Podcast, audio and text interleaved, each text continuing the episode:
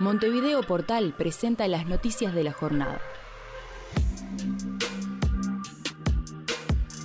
Hola a todos, amigos, amigas, es un gusto saludarles en este martes 11 de mayo. Si están de acuerdo, comenzamos a repasar los temas que se destacan en esta jornada en Montevideo Portal para Radio Mundo. Estado del tiempo. La jornada en la capital se presenta con cielos algo nubosos, con periodos de nuboso y 15 grados de temperatura. El viento sopla del suroeste a 19 km por hora, hay un 65% de humedad y 15 km de visibilidad. Noticias nacionales. La jueza Beatriz Larrió resolvió prorrogar por seis meses más la investigación en el marco de la Operación Océano, según informó la periodista Georgina Mayo de 257 Noticias y confirmaron fuentes del caso a Montevideo Portal. Esta prórroga corre a partir del jueves 13 de mayo hasta el próximo 13 de noviembre. La fiscal del caso, Darviña Viera, había solicitado la prórroga de hasta un año para acusar o sobreseer a los 32 imputados en esta causa que investiga la explotación de menores. Los abogados defensores de los imputados se habían opuesto a la extensión.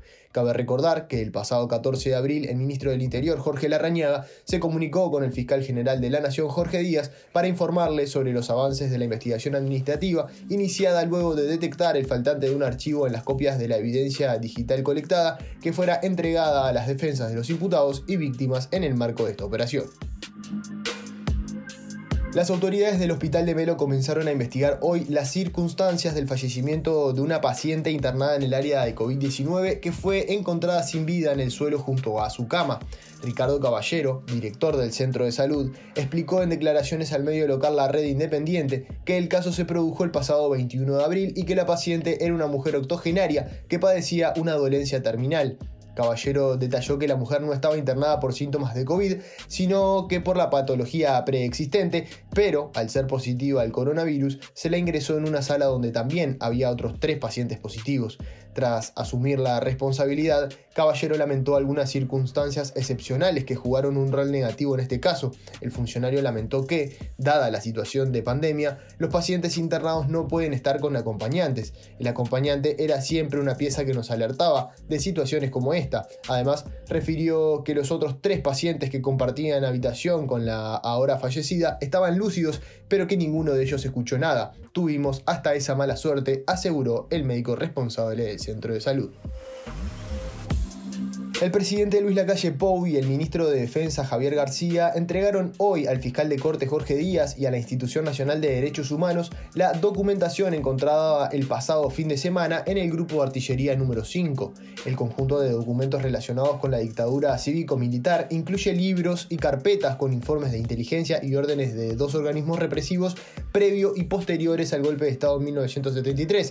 Estamos hablando del Servicio de Información y Defensa y el órgano coordinador de operaciones antisubversivas, según informó el diario El País.